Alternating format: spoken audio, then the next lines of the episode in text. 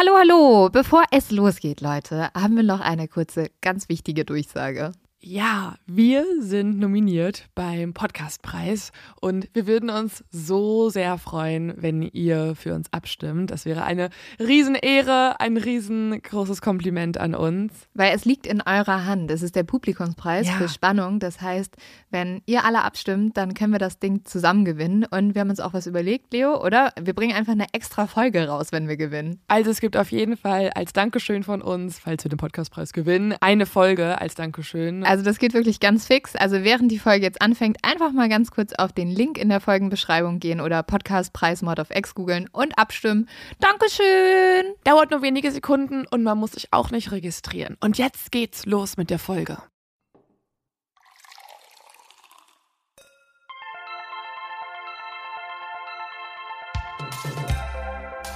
Mord auf X.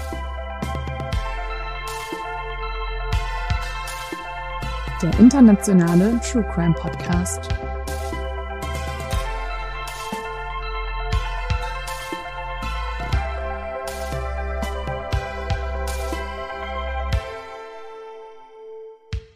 Hallihallo. Willkommen bei unserer zweiten Folge. Wir sind wie immer die gleichen Personen, Lynn und Leo, Leo und Lynn. Sollen wir uns noch mal kurz vorstellen? Macht Nee. man das ab jetzt immer noch kurz am Anfang? Ich Nee. weiß es nicht. Ihr kennt uns jetzt. Ich bin Lynn. Ihr müsst uns jetzt kennen. Wenn Nicht, dann nochmal die erste Folge anhören. Ich bin Leo, wir sind beides Fernsehjournalistinnen und reden leidenschaftlich gern über Serienmörder. Geht's jetzt schlechter oder besser nach der ersten Folge? Also, hast du mehr Angst seitdem? Fühlst du dich jetzt gut, dass du über Serienmörder offen reden kannst und das nicht einfach nur pff, Ich bin irgendwie wie so ein irgendwie Creep entspannter, seit ich darüber rede, weil ich nehme es fast auf so, so jetzt, wo wir uns so viel damit beschäftigen, ist es so fast, ähm, also ich habe so ein bisschen das Gefühl, ich habe auch Geschichte studiert und für mich wirkt es jetzt so fast, als ob ich mich mit so geschichtlichen Sachen beschäftige. Aber dadurch will, Jede Einzelperson. ja, dadurch gehen die alle so in den Hintergrund. Bei mir ist es aber eher das Gegenteil, weil wir uns gerade so viel mit Mord beschäftigen oder mit Verbrechen, ähm, dass ich einfach so Paranoia schiebe.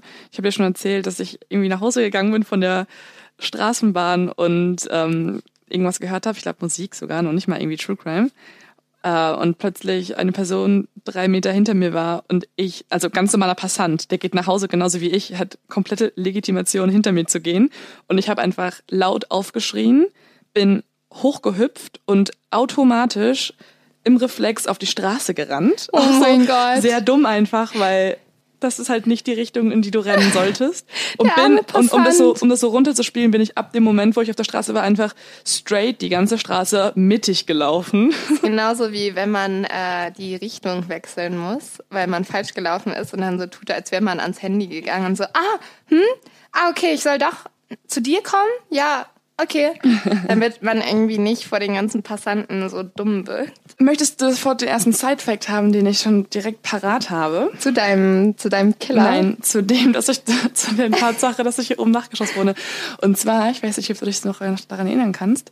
Letztes Mal habe ich erwähnt, dass ähm, dass wir davor bei dir im Keller immer aufgenommen Ja. haben und ich das immer so gruselig fand, weil im Ja. Keller es ja viel wahrscheinlicher ist, dass da jemand reinkommt, weil es halt einfach eher zugänglich ist für die Person. Aber durch Recherche fand ich heraus, dass statistisch gesehen in Dachgeschossen öfter eingebrochen wird, weil sobald die Person im Haus ist, geht der Einbrecher lieber in den fünften Stock oder wo auch immer, halt oben im Dachgeschoss hin, weil dort halt natürlich weniger Leute über den Weg laufen können. Aber er muss ja dann den ganzen Weg wieder runter. Ja, aber die normalen, also Einbrüche dauern meistens nicht länger als fünf Minuten. Und was auch im Volksglauben ein bisschen vertauscht wird, man denkt ja immer, Einbrecher kommen mit so großen mh, Taschen, schwarz gekleidet ins Haus rein, in eine Gruppe von fünf Männern oder so. Meistens sind es halt irgendwie zwei Leute oder eine Person und die gehen halt schnell ins Haus, holen sich irgendeinen Wertgegenstand, nicht länger als fünf Minuten und sind wieder draußen und packen die, die Sache, die sie klauen, in die Jackentasche oder so. Ja, das macht Sinn. Ich würde sagen, dann stoßen wir erstmal an, damit wir uns nicht mehr so gruseln. Tschüss, Stimmt. Leo. Cheers. Äh, wir trinken heute Rotwein und keine Cocktails, weil ich noch ein bisschen unter einer Mandelentzündung leide. Eigentlich dürfte Lynn nichts trinken, aber ich konnte sie leider nicht abhalten, dieses Mama- Ritual weiter zu feiern. Ja, Mama, hör mal ein bisschen weg. Ich trinke nur Wein auf Antibiotikum, aber es passt schon. Oh Gott, das darf man gar keiner erzählen. So, ich würde Aber sagen, ich weiß nicht genau, ist es auf Antibiotikum nicht so, dass man schneller betrunken wird oder ist Ja. es nur, wenn man äh, Schmerzmittel nimmt? nee, ich glaube, man wird schneller betrunken. Ich leihe hier nachher nur noch rum. Aber, Aber es wäre ein interessantes Experiment. Ja. Wie schnell geht es, dass du irgendwann lallst auf Antibiotikum und mit Alkohol? Okay. Ja, hören wir ja. Hören wir dieses Let's Mal. see. Ich würde ganz gerne, weil wir gerade über Einbrechen geredet haben. Möchtest du noch ein äh, ähm, Fun Fact zu Einbrechern haben? Mm, ja, ja, hau raus. Ich wollte auch einbringen, Welchen? aber dann. Sag du deinen erst. Nee, ich wollte meinen zu dumm zum Verbrechen. machen. Ja? Okay, let's start with that. Okay. Dann bitte einmal mein Einspieler.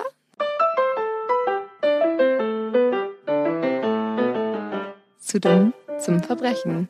Dum, dum, dum.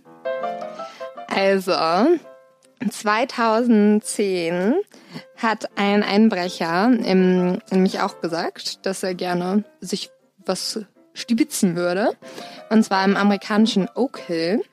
Und da ist er nämlich auch ins Obergeschoss gegangen. Also vielleicht hast du schon recht mit deiner Theorie. Und Das ist meine Theorie, das ist die vom BKA. ja, okay. und hat dann aber gemerkt, dass der Besitzer zurück ins Haus gekommen ist und halt unten war.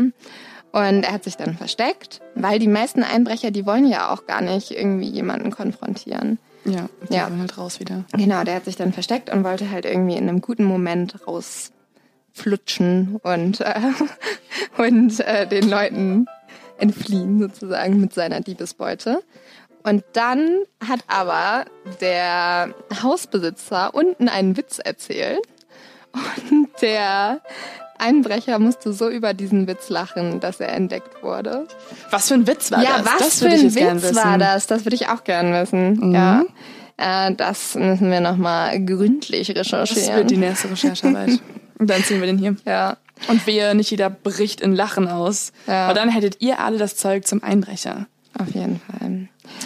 Ähm, okay, dann kommen wir mal kurz meine Sidefacts über Einbrecher. Ähm, ich weiß nicht, warum wir jetzt auf dieses Thema uns so versteifen, aber es hat mich einfach schockiert zu wissen, dass halt Dachgeschosswohnungen eher ähm, attackiert werden, Ja. sag ich mal, als Kellergeschoss. Das heißt, wir müssen jetzt eigentlich immer wieder bei dir im Keller aufnehmen. Das macht mich dann nicht so ängstlich wie gerade. Aber ähm, gleichzeitig dürfen wir auch nicht an Freitagen aufnehmen. Da ist statistisch gesehen die höchste Einbruchwahrscheinlichkeit. Außerdem tagsüber zwischen 10 und 12 Uhr. Und, jetzt kommt's, ist es am wahrscheinlichsten, dass die Einbrecher in den Wintermonaten kommen. Oh nein. es ist sowieso schon kalt und gruselig draußen. Aber Und dann werden auch die Weihnachtsgeschenke geklaut. Dadam. das ist natürlich das Schlimmste. Ja.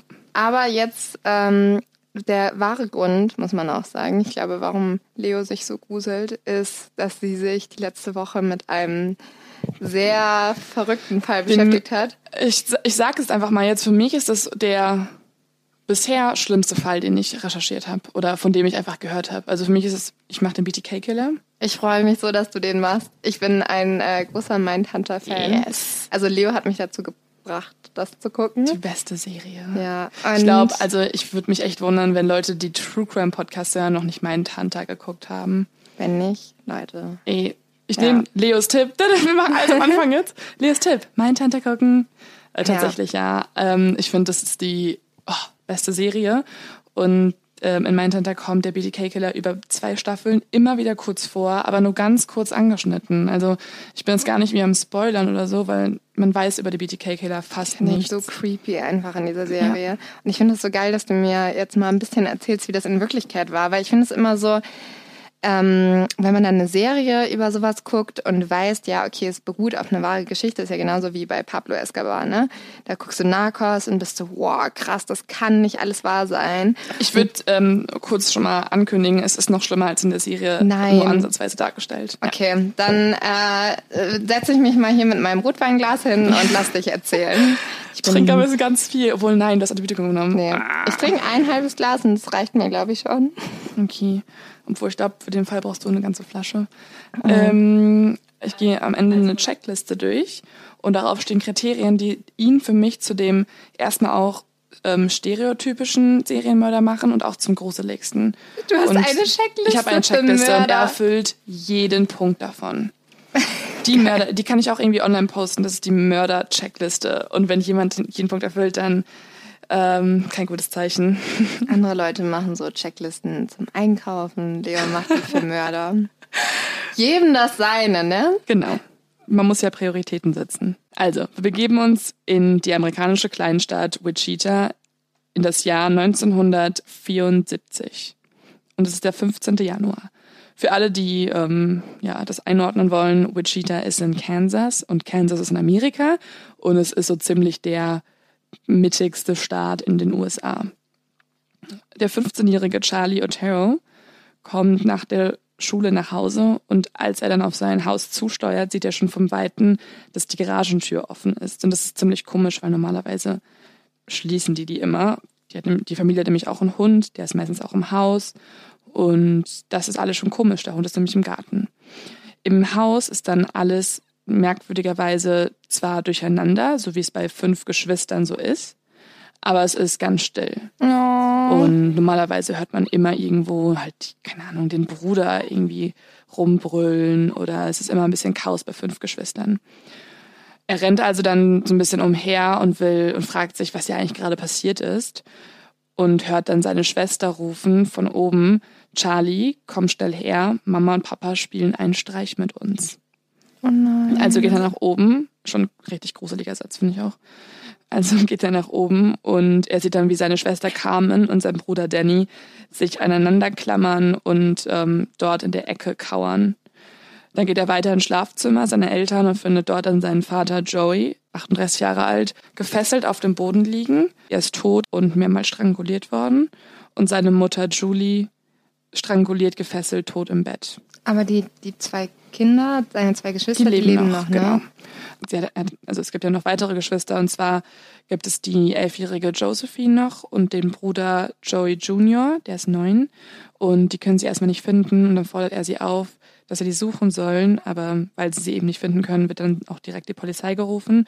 Die kommt dann und man findet dann, also die Polizisten finden dann den neunjährigen Joey Otero in seinem Kinderzimmer mit einem T-Shirt und einer Plastiktüte über dem Kopf ermordet. Er wurde auch gefesselt und die elfjährige Schwester Josephine ist erstmal verschwunden. Außerdem finden sie ähm, Spuren eines Stuhles, der neben der Kinderleiche steht. Und das schließt dann darauf hin, dass der Mörder anscheinend zugeguckt hat, wie der kleine Junge halt gestorben ist. Und außerdem findet man eine durchgeschnittene Telefonleitung und keine Spuren von einem Eindringen, von einem gewaltsamen Eindringen ins Haus. Also das heißt, dass der Mörder scheinbar irgendwie jemanden kennen musste, da irgendwie reingekommen ist über, man weiß es nicht. Also kein Fenster war zerschlagen und es wurde nicht eingebrochen. Außerdem ist auch das Familienauto weg. So, Josephine ist aber immer noch verschwunden, also durchsucht die Polizei das Haus genauer und findet daraufhin das elfjährige Mädchen im Keller. Sie hängt von einem Rohr von der Decke und trägt Oh dabei eine. Socken und ein T-Shirt. Ähm, außerdem finden sie auch nach genauerer Inspektion Sperma neben der Stelle, wo Josephine hängt. Und all das ist für mich einfach schon der Beginn. Und das haben die bei. Mindhunter nämlich, glaube ich, gesagt, dass das ja auch die Gesellschaft damals so verändert hat, dass irgendwie Jahre danach, nach diesem Mord, die Familien in der Gegend immer noch als erstes, wenn sie nach Hause gekommen sind, gecheckt haben, ob das Telefonkabel durchgeschnitten wurde. Ähm, ja, würde ich glaube ich auch. Also, nee, ganz ehrlich, wenn ich in dieser Stadt wohnen würde, die nicht gerade groß ist, und ich wüsste, es gibt einen Mörder, der es auf Familien absieht. Ja. Oder auf generell einfach, es, es gibt einen Serienmörder. Erstmal Ab dem einbunkern. Moment, ich würde so direkt da rausziehen. Umziehen, Ja. umziehen. Das verstehe ich immer verstehe nicht. das überhaupt das ist so bei Stranger Things zum Beispiel, wenn jemand von euch das geguckt hat, das ist ja diese Kiddies, die in diesem kleinen Dorf leben, wo einfach alles passiert und ich bin die ganze Zeit so, warum zieht denn nie jemand weg? Aber wenn ich glaube, wenn man logisch irgendwelche Horrorfilme oder irgendwelche Ja, Thriller klar. hinterfragt, dann bist Ja. du auch so nach der dritten Szene, warum? Ja, das stimmt. Warum geht die Frau nach unten in den Sie Keller? fahren in ein Haus im Wald und nehmen keine Handys mit. Das macht so viel Sinn. Mm, So, die Polizei möchte natürlich dem ersten Indiz nachgehen, das gestohlene Auto. Weil natürlich vermutet man ja jetzt hier, okay, da wurde eingebrochen, die ganze Familie wurde ermordet. Man weiß gar nicht, warum das passiert ist. Es war in den 70er Jahren, das heißt, die, in dieser Zeit muss man wissen, war es für, die, für das FBI noch sehr ungewöhnlich, dass es ein Serienmörder sein könnte. Und der Term Serienmörder existierte eigentlich noch gar nicht. Man hat es immer dann so multiple Mörder genannt oder man dachte auch immer noch, dass Mörder eher impulsiv handeln und dass es alles so kalt und geplant sein könnte. Davon ging man gar nicht aus. Und dementsprechend hat man auch einfach gedacht, die Oteros wurden umgebracht, weil sie irgendwie was mit Kriminalität zu tun haben, weil irgendwer einen Groll auf sie hegt, sie irgendwie mit Drogen in Verbindung kam. Natürlich sind ja auch Ausländer. Für Amerikaner ist es dann natürlich Oteros. Das müssen irgendwelche, irgendwelche Mafia-Leute sein. Ähm, so. Man geht also dann dem, dem, dem Indiz nach, dass das Auto vielleicht auf den Täter hinführen könnte und findet das Auto auf einem Parkplatz vor einem Supermarkt. Und ein Zeuge beschreibt den Mann, der das Auto gefahren hat und nennt und, und sagt, dass dieser Mann weiß ist und dunkle Haare hat. Muss man sich vorstellen, in einer amerikanischen Midwest-Kleinstadt ist das nicht Nichts so ein geiles. Täterprofil, weil so sieht irgendwie jeder Mann. aus in Kansas, Midwest City. Ja, das ist, glaube ich, jeder, jeder Mann in Canvas ist so ungefähr weiß mit hellen Haaren. Hellen, Dunkle Haar- Haare. Dunkle Haare? Ja. Aber auch das ist, glaube ich, jetzt, Ja. die Menschheit hält sich, glaube ich, ein in Amerika in helle und dunkle Haare. Wow. Ja. Es wäre halt geil, wenn er irgendwie jetzt rothaarig ist. Dann wäre es nicht so schwierig. Und 2,20 Meter. Ja, aber er ist so. groß. Man, Nur Okay. wenn Kinder, ich glaube, wenn Zeugen von weit weg oder Kinder einem beschreiben, dann ist es halt eher schwierig, da auf genaue Details zu kommen. So, jetzt springen wir zwei Jahre weiter. Wir sind also jetzt nicht mehr im Jahr 1974, sondern 76. Es gibt mittlerweile zwei Hauptverdächtige, und zwar die Sebring-Brüder. Beide haben ein sehr großes Vorstrafenregister und was halt irgendwie auch ein Grund sein könnte, warum man denkt, dass es die Sebring-Brüder sind, ist der Grund, dass sie einfach mal die Morde gestehen. Und das wird dann auch im Wichita Eagle veröffentlicht. Also Wichita Eagle ist, der, ist die Lokalzeitung dort und die spielt eine ganz wichtige Rolle beim BTK-Killer. Es war nämlich seine präferierte Lieblingszeitung. Sie veröffentlicht also den News, dass diese beiden Brüder die Hauptverdächtigen sind und wegen Mordes angeklagt sind. Dann am 26. einen Monat später, am 26. Oktober 1994, bekommt der Journalist Don Granger, der auch beim Wichita Eagle arbeitet, einen sehr merkwürdigen Anruf von einer unbekannten Nummer. Und er hört nur eine heiserne Stimme, die behauptet, dass sie Informationen über die Terrormorde hat. Und dieser Mann am Telefon behauptet auch, es gäbe einen Brief in der Stadtbibliothek, in der es dann nochmal mehr Informationen zu den Morden gibt. Ein Brief in der Genau. Stadtbibliothek. Daraufhin ruft dann Granger die Polizei an und die Polizei durchsucht dann die gesamte Bibliothek und findet in dem Buch angewandte technische Mechanik an diesem Brief. Was ich auch einen sehr gruseligen, also angewandte technische Me Mechanik hört sich an wie, das ist das, was ich gemacht habe. Ja, oder Alles nach einem übelsten Nerd, der irgendwie Aber Nicht genug Sex hatte angewandte technische Mechanik. So, stellt sich raus, dass dieser Brief vom BTK-Killer war, offensichtlich. Und in dem Brief sagt BTK selbst, hallo, ich bin's, ich war der Mörder. Und die, Moinsen, und die, die ihr da gerade habt, das sind eigentlich nur zwei Typen, die Aufmerksamkeit wollen, aber die labern nur, ich war das eigentlich. Und damit er sich halt auch selber, damit die Polizei wissen kann, dass er es wirklich war, beschreibt er dann ganz spezifisch, welche Fesselknoten er an den Opfern vorgenommen hat, was in der Wohnung fehlt, was er sich mitgenommen hat. Das hat er nämlich auch getan, immer bei seinen Fällen, er hat immer Gegenstände und halt eigene Besitztümer der Person mitgenommen. Das ist ja was ganz Typisches. Also ja, so eine Art beides. Trophäe, ne? Ja, also einmal, dass ein Täter Trophäen sammelt, um sich irgendwie dran zu erinnern, ob es irgendwie eine Haarsträhne ist oder halt irgendwie ein privates Eigentum.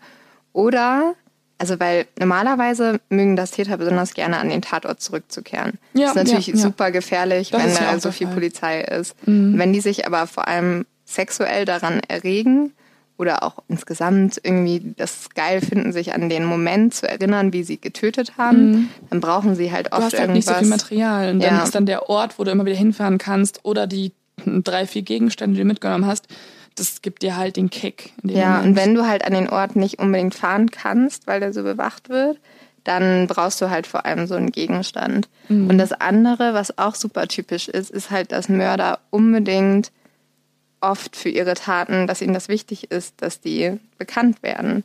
Also, dass sie dafür auch Anerkennung haben Ja. wollen. Und auch viele Mörder wollten dann ja besonders irgendwie herausstechen durch sensationelle Taten und sind da richtig stolz drauf, was ich total krankhaft finde. Das ist ja auch. Also es gibt ja deswegen auch so viele Morde, die noch geklärt wurden, weil viele ähm, viele Täter auch sozusagen auf dem Sterbebett dann noch zugeben, dass sie es waren. Weil sie die Anerkennung. Und das ja. erkennt man, das sieht man ja auch hier beim BTK-Killer, weil er ähm, er könnte ja einfach diese beiden Brüder nicht verraten, beziehungsweise sie würden dann halt verhaftet ja. werden. Sie haben ja schon gestanden. Und alles wäre gelöst für ihn. Er, er, er wäre fein aus dem Schneider gewesen, aber ihm ist es so wichtig, dass jeder weiß, hallo, es gibt mich auch noch und ich bin der eigentliche Killer. Weil das muss die Möchtest Polizei du ein bisschen so was aus dem Brief haben? hören? Ja, voll gerne. Ich finde, das bringt einen immer so ganz nah dran, wenn man so die Originalsprache hört oder sich zum Beispiel, man kann sich auch vom BTK-Killer die ähm, Verhandlung vor Gericht anhören und das ist so, oh, so live und original. Okay, du zerstörst gerade meine Wohnung.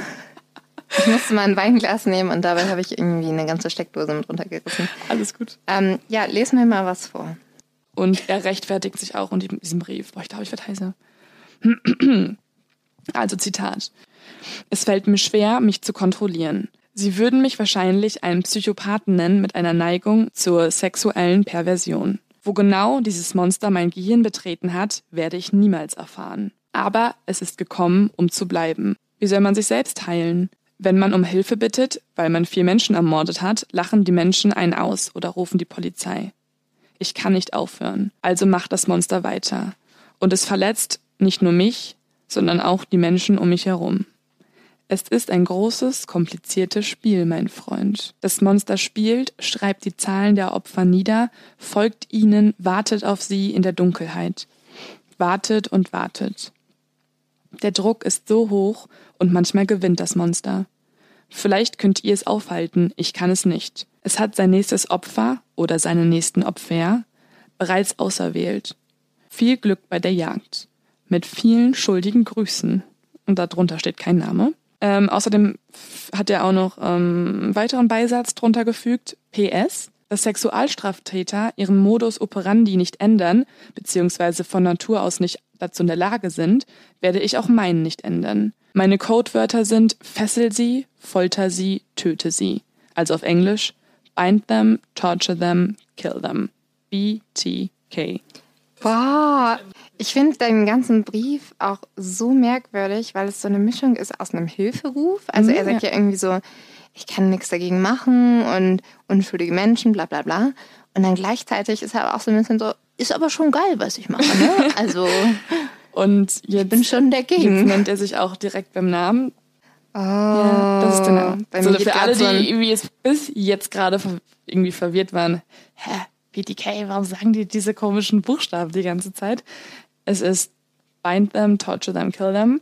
Und ähm, für alle, die jetzt irgendwie ein bisschen verwirrt sind, Modus operandi für Serienmörder bedeutet, dass sie, oder ist es ein Term, den man weiß, mhm. bedeutet halt, dass sie immer auf die gleiche Art und Weise ermorden und sozusagen ein Ritual dabei durchführen. Bei ihm ist es halt das Fesseln, das Foltern und dann das endgültige Töten.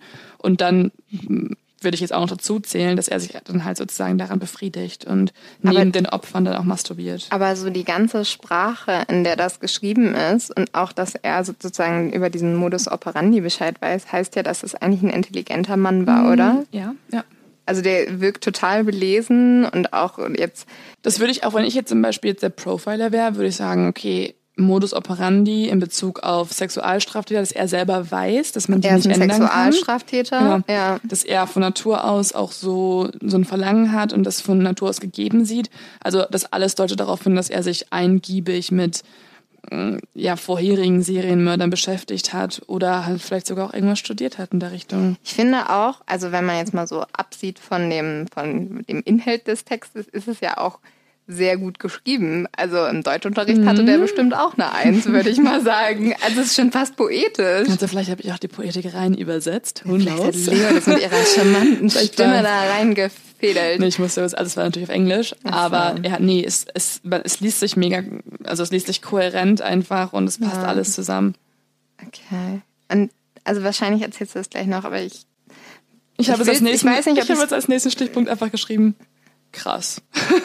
Weil ich war danach so, oh, wenn man die hört, also wenn man sich das Original einfach durchliest und das, oh, ich weiß nicht, ich finde das so krass, dass man, dass, dass die Serienmörder mit der Öffentlichkeit kommunizieren und so einen Horrorfilm einfach in Ja. Realität abspielen lassen. Das muss ja auch für die Kriminalbeamten echt nicht easy sein. Vor allen Dingen musst du dir vorstellen, das ist einfach eine Stadt im, in Midwest Ja. Amerika. Das, die sind halt, also Geht man sonntags in die ist die Kirche und mehr Lokal- Aufregung ist nicht. die Lokalzeitung ist da und das ist so, das ist der, der Ja. Partner, mit dem er immer durchgehend kommuniziert hat. Du musst dir vorstellen, du bist dieser Lokalreporter, gehst morgens da in dein Büro, schreibst normalerweise irgendwie einen Artikel über Taubenzüchter Mhm. und dann kommt halt so, hallo, ich bin der BTK-Killer und ein Serienmörder lebt nebenan. Hey, ist die Story deines Lebens zumindest. Ich glaube schon. Aber ähm, ja, mega krass. Okay, ich würde Okay, voll gern so, wissen, dann, oder was- ich weiß nicht, ob ich es Ja? wissen will, ähm, wie er gefoltert hat. Aber dafür kannst du gerne auch erstmal weiter erzählen. das willst du echt wissen?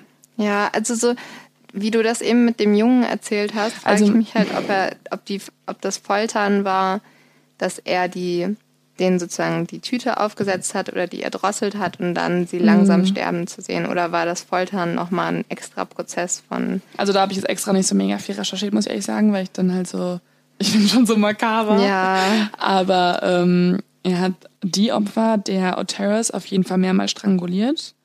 Und das deutet darauf hin, dass er das halt genossen hat und öfter getan hat. Er behauptet dann selber später in der ähm, Anhörung, dass er einfach nur nicht erfahren war. Also er hat zwar sich immer das schon tausendmal ausgemalt, aber er war noch nicht so erfahren, dass er das beim ersten Mal hinbekommen hätte. Deswegen musste er sie halt öfter strangulieren. Gleichzeitig ist er aber auch, also wie man ja jetzt schon mittlerweile raussehen kann, ein Psychopath, der halt das Lügen perfektioniert und dementsprechend kannst du halt auch alles ähm, So, die Polizei macht das, was ich glaube ich auch erstmal machen würde. Sie schließt die Presse aus, behält den Brief für sich und ermittelt erstmal, mh, ja, sozusagen verdeckt weiter nach BTK. Ich glaube, sonst wäre auch die Stadt im Handumdrehen in absoluter Panik aufgelöst. So, wir springen zwei Jahre in die Zukunft, in das Jahr 1977. Es gibt immer noch keinen gefassten BTK-Killer. Sekunde, ich muss kurz Wein trinken. so dramatisch, dass der noch nicht gefasst wurde. Ja, ihr könnt alle mal darauf achten, was für äh, Zeitsprünge wir machen, weil zwei Jahre später, es gibt keinen BTK-Killer, ist für mich schon schockierend, aber es wird noch getoppt. Im Endeffekt weiß man über Jahre, Jahrzehnte hinweg nicht, wer es ist. So, ein Mann klopft bei Shirley Ryan und Überraschung, BTK ist wieder am Start. Zwei Jahre später. Shirley Ryan ist eine Mutter von drei Kindern. Sie ist allein zu Hause mit ihren Kindern. Daraufhin sperrt BTK sie ins Badezimmer und fesselt daraufhin die Mutter, stranguliert sie und die Kinder werden, also den Kindern tut er nichts an, außer im Endeffekt tut er ihnen doch was an, weil sie halt zuhören können, wie ihre Mutter ermordet wird im Nebenzimmer. Im Nachhinein findet die Polizei auch hier wieder Sperma neben der Leiche und die Kinder beschreiben den Mörder ihrer Mutter als großen weißen Mann mit einem schwarzen Rucksack. Mehr weiß man nicht. Und man muss sich das mal kurz vorstellen. Es gab zu der Zeit auch noch keine DNA-Analyse. Die wurde erst im Jahr, wenn ich mich jetzt nicht täusche, Mitte der 80er erfunden. Und ähm, ja, deswegen brachte das gerade erstmal noch gar nichts, dass man wusste, es ist immer noch ein weißer Mann mit dunklen Haaren, also der absolute Durchschnittsamerikaner und er hat einen schwarzen Rucksack, was glaube ich die meisten Menschen auch wie alle ähm, andere haben. So, wir springen neun Monate später. Es ist Dezember 1977. Die, das Polizeirevier in Wichita erhält einen Anruf von einer unbekannten Nummer und der Mann an der anderen Leitung teilt eine Adresse mit. Es ist die Adresse von Nancy Fox. Nancy Fox ist 25 Jahre alt zu dem Zeitpunkt. Die Polizei fährt natürlich sofort dorthin, weil sie halt auch Schlimmes vermuten. Sie haben ja nicht so gute Erfahrungen mit Nachrichten von Serienkillern bisher gehabt. Und sie finden auch daraufhin die Leiche von Nancy gefesselt, stranguliert und auch hier ist wieder Sperma neben der Leiche. Man weiß also jetzt, dass der Anrufer BTK war und die Polizei veröffentlicht dann das Tape mit dem aufgezeichneten Anruf in der Hoffnung, dass irgendwer in der Umgebung die Stimme erkennt. Es meldet sich aber leider keiner mit einem richtigen Hinweis und deswegen springen wir wieder zwei Monate später. Es ist Februar 1978. Diesmal bekommt die Redaktion des Senders Cake einen Brief vom BTK-Killer. Cake. Ja. Geiler Name auch für eine Redaktion. Aber mit K geschrieben. Okay. um die Seriosität ähm, Des Senders des, zu des wahren. Senders zu bewahren. Mein Wein, nein. Zum Glück hat Leo einen roten Teppich. Geil. Es ist geil, wenn man es halt nicht erkennt, dass jetzt gerade Rotwein darauf ausgelaufen ist, aber es ist auch nicht so lecker. Ähm, Ich war auch geil, wie ich so einfach einreibe. ich glaube, wir sind schon betrunken. Bist du echt schon betrunken? Ja, ich habe ohne zwei Stücke Wein genommen. Das ist halt, du hast auch schon ein Wei- Glas getrunken. Das müssen wir alles rausschneiden. Ich finde so ist auch gar nicht schlimm, wenn es drin bleibt. So viele Hörer haben wir noch nicht hier. Sie lieben, sie lieben die Fails. Ja. Das ist, das macht uns so authentisch und sympathisch. Ja. Aber egal, scheiß drauf. Deine Kopfhörer? Mein Kopfhörer, wo ist mein Kopfhörer? Okay, du bist echt schon betrunken. Irgendwo neben dir, würde ich sagen. Geiler Tipp auch von mir. Friends, I'm back in the game. Boah, das war safe so richtig laut. Ja. Okay, wo waren wir stehen Also, geblieben? waren stehen geblieben, dass. Genau, die sehr seriöse Redaktion, nein, wahrscheinlich ist sie wirklich seriös, Cake ähm, bekommt einen Brief von BTK, in dem BTK sieben Morde gesteht. Und zwar alle vier Morde an den Oteros, den Mord an Shirley Ryan, den Mord an Nancy Fox und einer unbekannten Person, die er noch nicht nennt. Mm, Man muss sich das wieder vor Augen halten. Es war immer noch eine Zeit, in der man das Modell Serienmörder nicht kannte. Also erst hier hat eigentlich dann sozusagen der Polizeichef der Stadt Wichita erstmal öffentlich verkündet, hey Leute, bei uns in der Kleinstadtgemeinde gibt es einen Serienkiller und er hat es auf eure Nachbarn abgesehen. Wir sind diejenigen, die damit kämpfen müssen. Er lebt unter uns und natürlich ist hier ein Aufruhr. Bis dahin war es einfach noch gar nicht in den Köpfen der FBI und der Polizei, dass es sowas wirklich geben kann, dass jemand daran Lust empfindet oder irgendwie eine Art Drang empfindet, Menschen nacheinander zu ermorden und es nicht irgendwie eine impulsive Rachetat ist oder aus Habgier gemordet wird. Die Stadt dreht also durch. Und es gab sogar auch das Gerücht in der Stadt, das ist relativ interessant, dass, ähm, der, dass der Mörder es besonders auf Frauen mit langen Haaren abgesehen hat und daraufhin schneiden sich dann auch fast alle, ha fast alle Frauen in der Stadt ihre Haare kurz. Krass. Geil auch für die Friseure. Ja, aber klar, irgendwie, also man macht ja alles, um nicht dann zum Opfer Ich würde wegziehen. Ja, stimmt. Ey, sorry, aber Haare schneiden, come on. Ja, das ist in Amerika, da sind die Leute ein bisschen mehr an ihren, Abgehärtet. an ihren Boden. Wir haben eine Pistole Geliebt. zu Hause liegen. Ja, Das regelt der Mann. das wird schon. Niemand nimmt mir mein Land weg! Niemand, ich wohne hier seit SOS. drei Generationen. Boah, jetzt schreie ich auch Nee. so ins Mikro. Ich habe neulich gesagt, dass ich das so schlimm finde, wenn Jan Böhmermann immer so ins Mikro schreit, wenn er so einen Wutburger-Nacht macht. Jetzt mache ich einfach den Wut am Gekala nach. Dafür musst du noch. Very sad. Sad, sad. It is so sad. They just killed my neighbor. This is so mean. Oh, I go to Burger King. Bye. I make an appointment at the hairdresser, and Sandy, she always cuts my hair. It's wonderful. and then, Oh, that's so smart, darling. Thank you for the advice. I will cut my hair. Then I'm really safe. I swear. okay, we went back. Äh, wir sind schon das raus. Das klingt so scheiße. Okay, das soll wieder seriös werden. Das ist gerade eine Katastrophe. Wir sollten echt nicht trinken dabei. Okay. Ähm, so, das nächste potenzielle Opfer von BTK war Anna Williams. Anna Williams ist zu diesem Zeitpunkt 66 Jahre alt und sie geht normalerweise immer um 7 Uhr nach Hause. Das weiß auch BTK, deswegen wartet er genau um diese Uhrzeit bei ihr im Schlafzimmer. Aber das heißt, der spioniert die ja richtig aus, Frau. Ja, ist ja dann, er wohnt da ja. Er kennt ja seine Nachbarn. An diesem Abend, wo BTK aber plant, sie umzubringen, hat Anna Square Dancing. Für alle, die das nicht kennen, das ist so eine Art Volkstanz in den USA. Partnertanz, Volkstanz, sowas. Deswegen kommt sie auch diesen Abend nur sehr spät nach Hause, um 10 Uhr circa. Und als sie das Haus betritt, merkt sie, dass die Schlafzimmertür offen ist. Und sie weiß eigentlich, dass, also sie schließt immer ihre Schlafzimmertür und ist sich dann also sicher, dass irgendwer in ihrer Wohnung war. Außerdem sieht sie auch direkt, dass die Telefonleitung durchgeschnitten ist, rennt zu den Nachbarn, ruft die Polizei und diese durchsuchen dann das ganze Haus. Er ist nicht da. Er hat sich nämlich gelangweilt. Ich habe mich nämlich schon gefragt, später. was er so die ganze Zeit dann da so gemacht hat. Ich glaube so, wenn du um 7 Uhr planst, dass die Person nach Hause kommt und dann irgendwann ist es so neun und sitzt da so in der Dunkelheit und denkst dir so, Ja, Scheiße, mein Fernsehprogramm ist jetzt schon angefangen. Vor allem, das ist genauso wie wenn du auf ein Paket wartest. Du musst die ganze Zeit ready sein. Du kannst nicht zwischendurch auf Klo gehen. Weißt du, in Deutschland wird das nie passieren. Da werden die Leute immer pünktlich zu ihrem Mordtermin. Serienmörder aus Amerika, ihr müsst echt mal über Auswandern nachdenken. In Ja, Deutschland nee, würden die Menschen nicht. pünktlich sein. Ja, Er hat dann auch, also das passt auch wieder dazu, er hat, glaube ich, aus Langeweile oder was auch immer, er hat nämlich aus dem Kabel oben äh, einen Strick geknotet in der Zeit und ist dann irgendwann gegangen. Dachte ich so, ja komm, Anna, dann halt nicht. Dann halt nicht, dann lebst du halt. den Shit gebe ich mir jetzt So, nicht hier. Polizei war es aber direkt wieder, wenn das Kabel da geknotet ist. BTK war am Werk.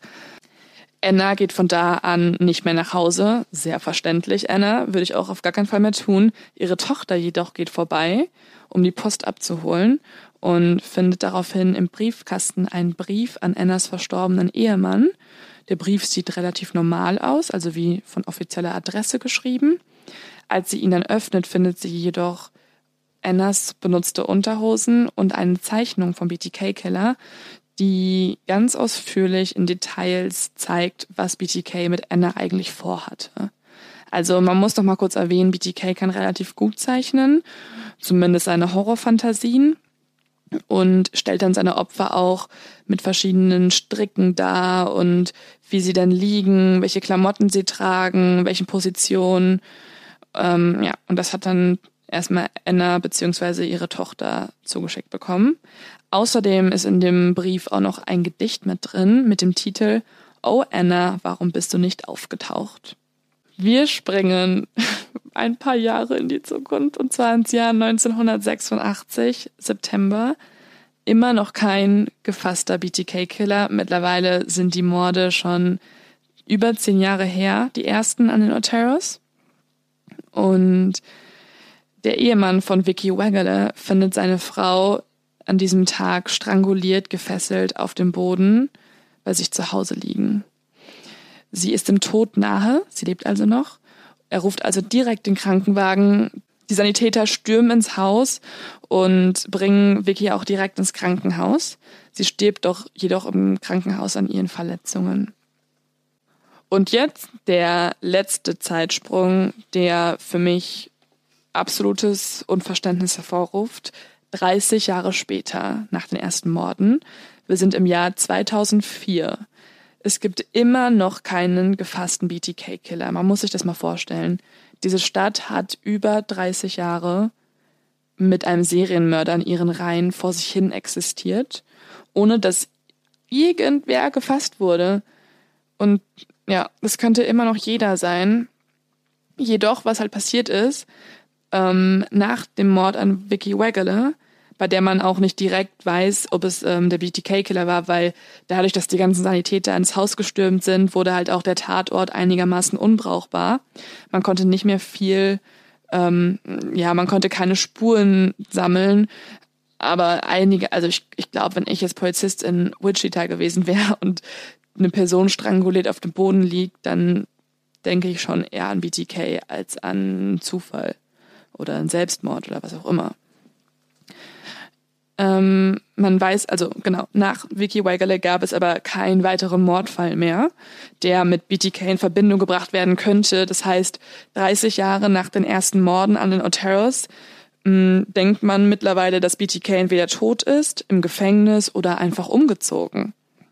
Man ist sozusagen relativ erleichtert in der Stadt und im Wichita Eagle wird sogar eine Art Jubiläumsartikel veröffentlicht, in dem die Folgen beschrieben werden, die diese Mordserie auf die Stadt hatte. Und ja, man geht trotzdem davon aus, dass es endlich vorbei ist. Und BTK ist mittlerweile auch ein Cold Case, also ein Fall, der zu den Akten gelegt wurde, ein ungelöster Fall, an dem die Polizei nicht mehr aktiv weiter ermittelt. Das Ganze triggert BTK scheinbar so sehr, dass ein paar Tage später der Wichita Eagle einen mysteriösen Brief erhält. Da drin finden sie Polaroids von Wiki Wegele auf dem Boden gefesselt und gefoltert. Und BTK äußert sich in dem Brief auch. Er war niemals weg, er lebt immer noch unter ihnen Und er liest auch immer noch den Wichita Eagle, seine präferierte Tageszeitung hier. Die Stadt ist natürlich direkt wieder in Aufruhr. Er war einfach nie weg. Und ich muss einfach noch mal kurz erwähnen, wie ähm, krass ich auch die Rolle der, der, der Journalisten dieser Lokalzeitung finde. Also ich selber habe auch ganz lange für Lokalzeitungen bei mir zu Hause geschrieben und meine Artikel waren halt echt sowas wie, wer hat den schönsten Garten der Gemeinde? Wow, es gibt eine neue Buslinie für Senioren, äh, Taubenzüchterkongresse, all sowas.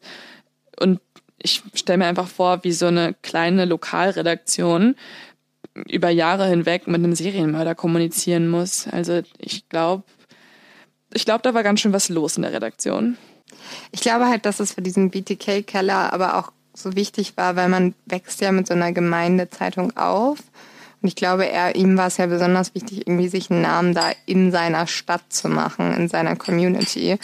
Ähm, und genau deswegen hat er dann natürlich ja, auch halt die Lokalzeitung ne? gewählt. Ja. Er hat aber auch schon längst die öffentliche Anerkennung des Landes. Ja. Also so, aber ich finde es so trotzdem, dass er halt dann nicht der New York Times schreibt, sondern in seiner kleinen Lokalzeitung, mhm. ist schon krass. Mhm. Das sagt schon viel über einen Menschen aus. Ab diesem Brief an den Wichita Eagle fängt BTK mittlerweile auch wieder an, mit der Öffentlichkeit zu kommunizieren. Und man muss sich auch so vorstellen, wir sind jetzt im Jahr 2004, das ist gar nicht mal so lange her.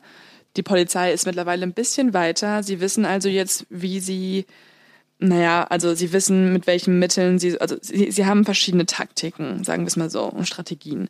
Sie wollen also BTK dazu bringen, möglichst viel preiszugeben.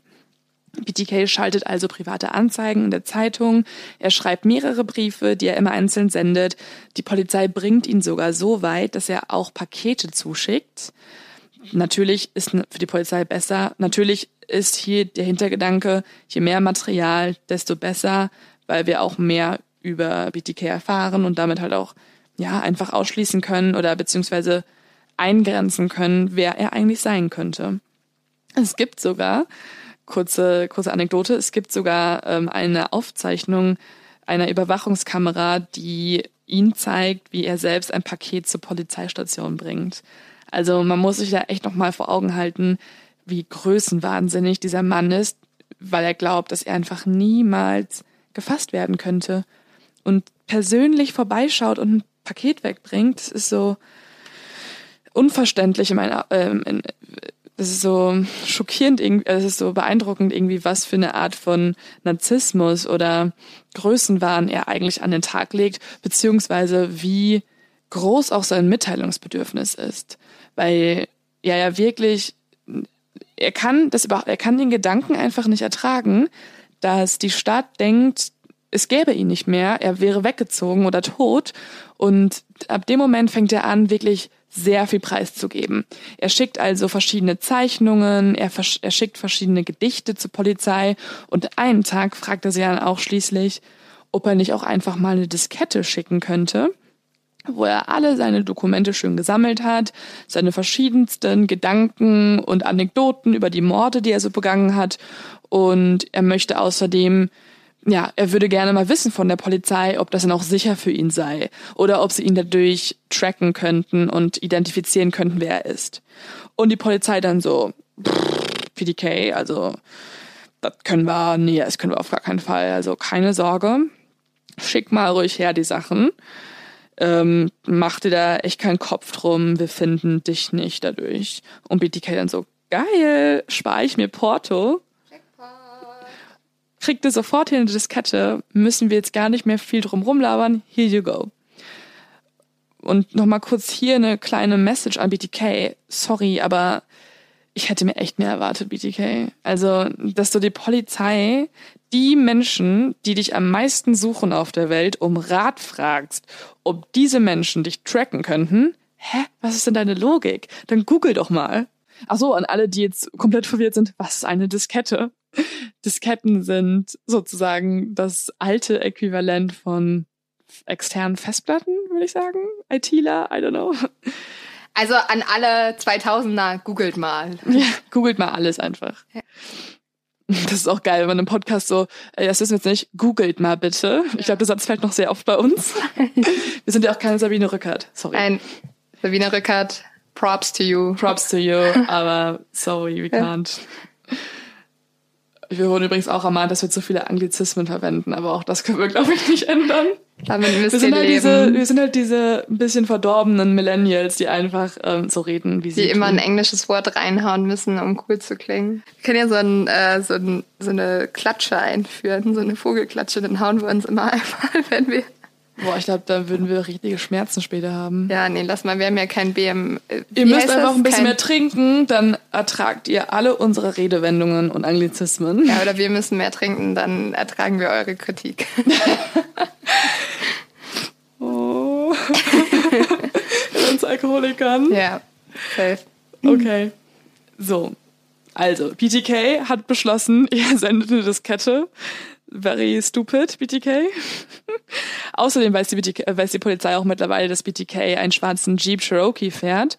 Ähm, vielleicht so durch die Videoaufnahmen oder diverse andere Kommunikationsmittel, die die beiden mittlerweile schon hatten. Ähm, genau, sie können also relativ schnell über die Metadaten der Diskette identifizieren, dass es sich um einen gewissen Dennis handelt. Außerdem finden sie ein gelöschtes Dokument, was ähm, mit der evangelischen lutherischen Kirchengemeinde zu tun hatte. Und durch ein bisschen rumgoogeln, auch hier Google, euer Freund, hat ergeben, dass ein gewisser Dennis Rader in der evangelischen lutherischen Kirchengemeinde als Präsident gewählt wurde. Und sie fahren dann bei ihm zu Hause vorbei. Dort vor der Haustür steht ein schwarzer Jeep Cherokee. Ja, also BTK war relativ schnell identifiziert. So, wer ist dieser Mensch? Und jetzt kommen die Fakten, die ihn für mich in meinen Augen zu einem sehr gruselig äh, stereotypischen Serienkiller werden lassen. Es handelt sich nämlich um einen 59-jährigen Familienvater aus einem Vorort von Wichita. Er hat einen Sohn und eine Tochter. Er ist gewählter Präsident der Kirchengemeinde. Er ist Hundefänger der Stadt. Er leitet das Pfadfindercamp und gilt als vollkommen normal integrierter Typ aus der Nachbarschaft. Wow. So krass.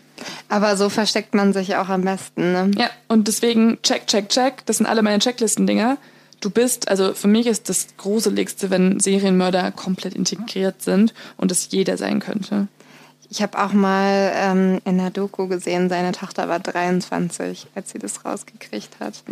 Und das finde ich so krass, weil irgendwie dann bist du, hast du schon so viel Zeit mit deinem Vater verbracht und es ist eine wichtige Person in deinem Leben und auf einmal, also das ist, glaube ich, das der größte Vertrauensbruch, den man sich vorstellen kann, auf einmal zu erfahren, Ja, dass alles, also- was man sich im Leben so vorgestellt hat, einfach nicht stimmt. Ich Beziehungsweise verstehe, also ich glaube auch, ich, ich frage mich immer so, was machst du dann, weil du bist ja, also ich würde natürlich auch in Therapie gehen, weil dein ganzes Weltbild bricht ja zusammen. Ja. Aber welcher Psychologe hat jemals sich damit beschäftigt, wie man Kinder therapieren soll von Serienmördern? Da gibt's halt nicht viele.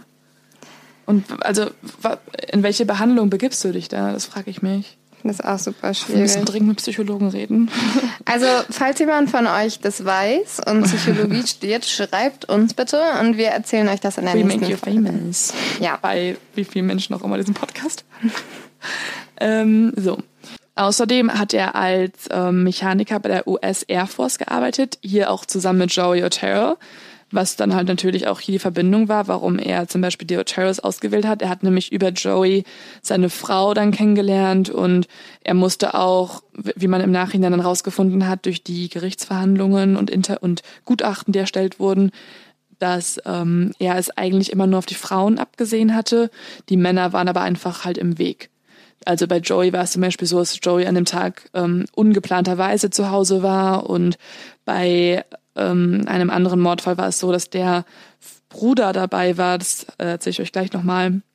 Es war aber nie geplant, dass er mehrere Leute ermordet, sondern er wollte eigentlich immer nur die Frauen umbringen. Ähm, außerdem hat er auch bei einer Camping-Ausrüstungsfirma gearbeitet, wo zwei seiner Opfer arbeiteten, wo er dann auch wieder diese halt kennengelernt hat. Und er hat 1974 bis 1988 bei einer Firma für Sicherheitssysteme in Häusern gearbeitet. Das heißt, durch diesen Job hatte er jegliche Zugänge zu jeglichen Häusern, seiner Kunden und konnte auf ganz legale Weise dort eintreten. Und ironischen Fakt am Rande, durch den BTK-Killer, also dadurch, durch den Fakt, dass es halt den BTK-Killer in der Stadt gab, verzeichnete genau die Firma, bei der er arbeitet, eine sehr gute Auftragslage. Und ja, er hat also sozusagen das beste Geschäftsmodell aller Zeiten erfunden, indem er sein eigener Serienkiller beziehungsweise Antrieb für Aufträge war. Ja, sehr makaber.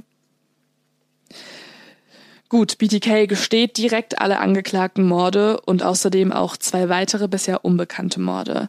Einer davon ist an Catherine Bright. Mm, hier war es so, dass BTK auf Catherine in ihrem Haus wartete, wusste jedoch nicht, dass Catherine diesen Tag mit ihrem Bruder zusammen nach Hause kommen würde. Und als er dann beide aufkreuzen sah, hat er dann erst auf Kevin geschossen wollte sich danach genauer Catherine widmen. Kevin wurde jedoch nicht tödlich am Kopf getroffen und konnte danach nochmal BTK sozusagen attackieren. Die beiden haben gekämpft. Dann hat BTK versucht, Kevin zu strangulieren, dachte, Kevin wäre wieder tot, hat sich also dann wieder Catherine im Nebenzimmer gewidmet und als er zurückkommt, ist Kevin weg. Das heißt, ein Opfer ist halt entkommen. Das war halt Kevin. Mega cool. Seine und Kevin, Schwester wurde dabei Ja. getötet. Ja. Oh. Außerdem besteht BTK noch einen zweiten Fall und das ähm, toppt alles, was ich mir bisher hätte in meinen schlimmsten Träumen vorstellen können, was tatsächlich Menschen passiert ist. Und zwar befinden wir uns im Jahr 1985. Also wir wissen ja, Dennis Rader hat mittlerweile eine Familie. Er hat einen neunjährigen Sohn namens Brian. Die beiden sind ähm, an diesem Abend, ist der 26. April, auf einem Campingausflug mit den Pfadfindern. Dennis Rader ist mittlerweile halt auch Pfadfindleiter und er und weitere Familienväter sind halt auf diesem Campingplatz und wird ein bisschen was getrunken und irgendwann meint dann BTK, jo Leute, ich bin halt jetzt ein bisschen zu betrunken, ich schlafe jetzt eine Runde. Und alle denken, er geht ins Zelt und legt sich hin. In Wirklichkeit nimmt er ein Taxi und fährt dahin, wo er eigentlich wohnt, also seine Nachbarschaft, und hat es diesmal auf seine Nachbarin Maureen Hedge abgesehen. Ähm, auf dem Weg zu ihrem Haus muss er sogar durch den Garten seiner Schwiegereltern, was ich einen sehr makaberen Beigeschmack finde zu dem Ganzen. Ähm, er ist dann bei Maureen zu Hause hat aber nicht damit gerechnet, dass Marine diesen Abend mit einem männlichen Freund nach Hause kommt. Also auch hier BTK, deine Planung ist zum Teil halt echt kacke. Und daraufhin versteckt er sich in Marines Kleiderschrank. Halt, das muss man sich mal vorstellen. Er ist einfach in einem Kleiderschrank und wartet da, bis der Freund irgendwann weg ist. Marine rechnet natürlich nicht damit, legt sich ins Bett, also schläft. Sie wacht dann daraufhin auf, wie Dennis Rader, ihren Nachbar, auf ihr drauf sitzt und sie erdrosselt. Das ist sozusagen Letzte, was sie sieht. Boah, das ist ja wirklich wie im Horrorfilm, Das der Mann im Kleiderschrank.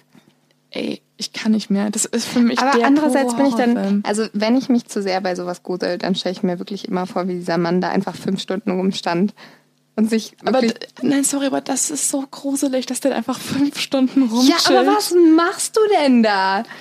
I don't care, du bist ein Serienmörder. Das du so, hängst in ah meinem ja, das. Kleid ist ganz schön, dann zählst du irgendwie die Ja, Punkte. Fun Fact, er hat sich die ganze Klamotten auch immer mitgenommen und angezogen später noch. Er hat sich sozusagen, also er hat masturbiert, während er die Kleider anhatte von diesen Frauen. Also er hat das vielleicht schon ganz geil genutzt, die Zeit im Kleiderschrank. Aber hatte er so ein, also ich kenne ja auch diese Mindhunter-Serie und da hat er ja auch immer so eine Frauenmaske auf. Hatte er Ja. so einen Fetisch, dass Er hatte, er... also sein Fetisch ist eigentlich halt BTK, Bind, Torture, Kill. Mhm. Er liebt es zu fesseln, er liebt es zu foltern. Er nimmt sich jedes Mal von seinen Opfern Gegenstände mit nach Hause, sammelt das alles in seiner Garage und sobald, er hat ja auch eine Frau, er ist ja Mhm. Familienvater, sobald er irgendwie Ruhe hatte oder irgendwie mal ein Wochenende alleine, hat er alle seine Sachen rausgeholt, sich diese Frauenklamotten angezogen, die Maske aufgesetzt, fotografiert, hat sich selber auch gefesselt und dazu ist er halt einfach gekommen. Das war seine sexuelle Fantasie, Aber dass er in den, Opf den, in den Gegenständen seiner Opfer sich selber erregen kann. Aber dann hat ihn, ich verstehe halt nicht, ob er es dann erregend fand, sich in die Opfer einzufühlen. Also ich finde das so komisch. Ich glaube, du durchlebst einfach nochmal die Tat. Ich glaube, die Tat an Ja, sich war sein okay. Nonplusultra. Ja. Und durch die Gegenstände kam er halt möglichst nah ran an das Ganze. Und weiß man, warum er immer Frauen ausgewählt hat? Ja, ich glaube, er ist einfach ein Hetero. Okay, aber nicht irgendwie Hass gegen die Mutter oder gegen die Ehefrau. Das Krasse bei ihm ist, also da habe ich auch relativ viel zu recherchiert. Ich fand es jetzt diesmal nicht so, also darüber könnte man noch mal eine ganz eigene Folge machen. Es ist nämlich so, dass er eigentlich eine schöne Kindheit hatte. Also es ist nicht so, dass irgendwie jetzt die Mutter, also sein Verhältnis zur Mutter war jetzt nicht das Beste aller Zeiten, weil angeblich hat die Mutter halt immer lieber Fernsehen geguckt, als mit den Kindern so richtig viel Zeit verbracht. Aber er hat auch zwei Geschwister, die sind ganz normal integriert und nicht gestört. Und man sagt, dass er, also er selber behauptet das vor Gericht, dass er als Kind auf den Boden gefallen ist und deswegen eine Gehirnverletzung hatte und die dann irgendwas in seinem Gehirn ausgelöst haben kann, irgendwie eine Art von Veränderung oder so. Aber es ist auch immer schwierig, alles zuzuordnen, weil Psychopathen lügen halt sehr, sehr, sehr gut. Ja. Das von mir schon genannte Horrorskript wird eigentlich noch perfektioniert, dadurch, dass er noch einen weiteren kleinen Fakt zu Marine. Er hat nämlich sie nicht nur halt überrascht, als sie schon geschlafen hat, sondern sobald er sie auch dann ähm, getötet hatte, nahm er ihre Leiche, wickelte sie ein, legte sie ins Auto und fuhr damit, also zu der Kirche, wo er selber später Kirchenältester ist und dort regelmäßig beten geht. Dort macht er dann Fotos von ihr in verschiedensten Fesselsituationen. Also er behandelt sie wirklich wie eine Art Puppe und positioniert sie in verschiedenen Stellungen und fotografiert das Ganze. Danach nimmt er die Leiche wieder in ihr Auto und schmeißt sie in einen Graben, fährt, lässt das Auto stehen und fährt wieder zurück ins Pfadfindercamp. Und im Endeffekt hat niemand was der anderen Erwachsenen gemerkt, dass er überhaupt weg war. Alle dachten, er schläft und er wurde halt auch nie verdächtigt, dementsprechend, weil er sozusagen Alibi hatte. Und in dieser Kirche wurde halt zu 100 Prozent auch gebetet dafür, dass diese Frauen ähm, Gerechtigkeit finden. Also, ich habe ja vorher angekündigt, ganz am Anfang, dass BTK mein persönlicher Horrorfilmfall, schlimmste Serienmörderfall ever ist. Und ich habe ja meine Serienmörder-Checkliste. Ja. Und alles trifft zu. Nummer eins. BTK trägt eine Maske. Für mich es gibt es nichts Schlimmeres als Leute, die sich als Clowns verkleiden oder als irgendwelche gruseligen Horrorpuppen. Und BTK hat sich halt immer diese Frauenmaske aufgesetzt. Es ist ein blasses Frauengesicht mit roten Lippen und zum Teil halt auch manchmal so rote Wangen und Clowns-ähnliche Schminke drauf mit halt ausgeschnittenen Augen, so dass er sich selber halt dann das aufsetzen konnte und damit rumläuft. Und es ist so, also nee, gruselig. Also Horrorfilmartige Maske, check. Außerdem hat er von allen seinen Opfern Fotos gemacht und sich selber auch fotografiert in diesen Klamotten der Frauen und mit dieser Mis Maske. Also er hat, er zelebriert sozusagen sein Mordritual, check. Außerdem begründet er selber vor Gericht, dass er einen sogenannten Faktor X in seinem Körper hat. Und das ist sozusagen, für ihn ist dieser Faktor X im Mörderbusiness der Grund, warum Leute wie Jack the Ripper oder Son of Sam, Ted Bundy morden. Faktor X nämlich eine Art Dämon und dieser Dämon lebt in ihm drin und er hat auch versucht, das teilweise zu zeichnen und irgendwie darzustellen. Und das war manchmal dann so Nebel und manchmal war es auch ein eher typischer Dämon. Und ich finde Dämon das Schlimmste, was es gibt, also check. Dann hat er sich ein, ähm, hat er einen spezifischen Modus operandi, halt ein Torture Kill, check. Dann hat er sich selber ein Alias gegeben, beziehungsweise auch mit der Öffentlichkeit über spezielle kryptische Botschaften gesprochen. Teilweise waren die auch so kryptisch, dass die, dass das FBI nicht entziffern konnte, was er eigentlich mitteilen möchte. Alles daran finde ich gruselig, abgehakt. Und das letzte, er hat für mich die typischen Klischees eines Serienmörders erfüllt, indem er perfekt in die Gesellschaft integriert war, in einem ruhigen Vorort Ein typischer lebte. Amerikaner, der fast ganz Amerika in Angst und Und jetzt dann noch kurz die. Frage, ich habe jetzt ganz oft das Wort Psychopath verwendet. Was genau ist eigentlich ein Psychopath? Ähm, ist nämlich ganz interessant, dass die Wörter Psychopath und Soziopath sehr oft im gleichen Kontext verwendet werden und ganz oft auch falsch. Also man sagt ja oft irgendwie, oh mein Gott, mein Chef ist so ein Psycho oder das ist so ein Soziopath, der war so gemein oder was auch immer. Sie haben schon Gemeinsamkeiten, weil beide zu antisozialer antisozialer Persönlichkeitsstörung gehören. Menschen, die eine antisoziale Persönlichkeitsstörung haben, zeichnen sich dadurch aus, dass sie generell wenig Respekt vor sozialen Normen haben und Gesetzen und deswegen auch viel öfter kriminell handeln. Außerdem nehmen Soziopathen und Psychopathen beide weniger Rücksicht auf das Wohl anderer Menschen. Sie zeigen keine Reue. Sie können häufiger betrügen, manipulieren und lügen. Und man sagt auch über beide, dass sie sehr wenig Empathie haben. Was jedoch, und das ist auch mega interessant, finde ich, nicht bedeutet, dass sie nicht in der Lage sind, die anderen zu verstehen. Also Psychopathen vor allen Dingen verstehen sehr, sehr gut, was in den anderen vorgeht. Sie teilen das Gefühl halt einfach nicht. Also sie haben keine Empathie mit dem, sie können nicht mitfühlen, was die anderen gerade durchmachen. Man sagt außerdem, dass drei Prozent der Bevölkerung unter einer antisozialen Persönlichkeitsstörung leiden, was ich auch krass finde, weil dann haben wir alle schon mal Psychopathen oder Soziopathen getroffen. Was genau ist der Unterschied zwischen einem Psychopathen und einem Soziopathen? Man sagt, dass, ähm, also es gibt sozusagen das Sprichwort, dass Soziopathen eher im Gefängnis landen und Psychopathen eher in Managerebenen. Was ich interessant finde, weil die Psychopathen sind sozusagen die kontrollierten Soziopathen. Also sie handeln nicht impulsiv, im Gegensatz zu den Soziopathen. Sie haben sich super unter Kontrolle. Aber dann stimmt ja doch, mein Chef ist ein Psycho. Genau, es ist schon so, dass Psychopathen dann eher sich selber kontrollieren können und Soziopathen dahingegen, sie wissen, also Soziopathen sind die, die noch eher Reue empfinden würden, weil das eher die Menschen sind, die halt ausrasten, mhm. die ausrasten und sich selber verlieren da drin. Ähm, aber sie merken dann oft auch danach, dass es gerade irgendwie falsch war und sind auch öfter diejenigen, die mit ihrer Situation unglücklich sind. Wohingegen Psychopathen mh, mm, das eigentlich gar nicht so schlimm finden. Also sie haben halt keine Empathie, sie tragen ihre Maske und sie fühlen, äh, sie führen auch ganz oft ein ganz normales Leben. Also können einfach gut lügen, berechnen und Menschen manipulieren und empfinden dabei keine Reue. Und jetzt hat die Frage an dich. Was war denn wohl BTK-Killer? Ziemlich offensichtlich.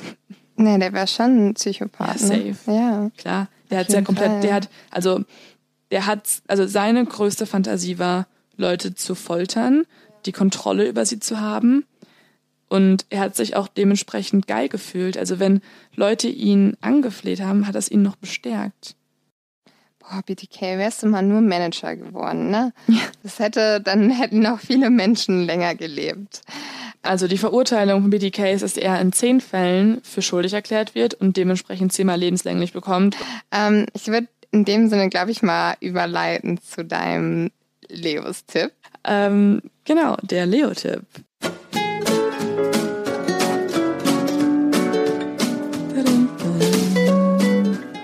habe eigentlich schon alles verraten. Ich, also ich glaube, es macht gar keinen Sinn, wenn ich nicht jetzt als Leo-Tipp Mindhunter nenne.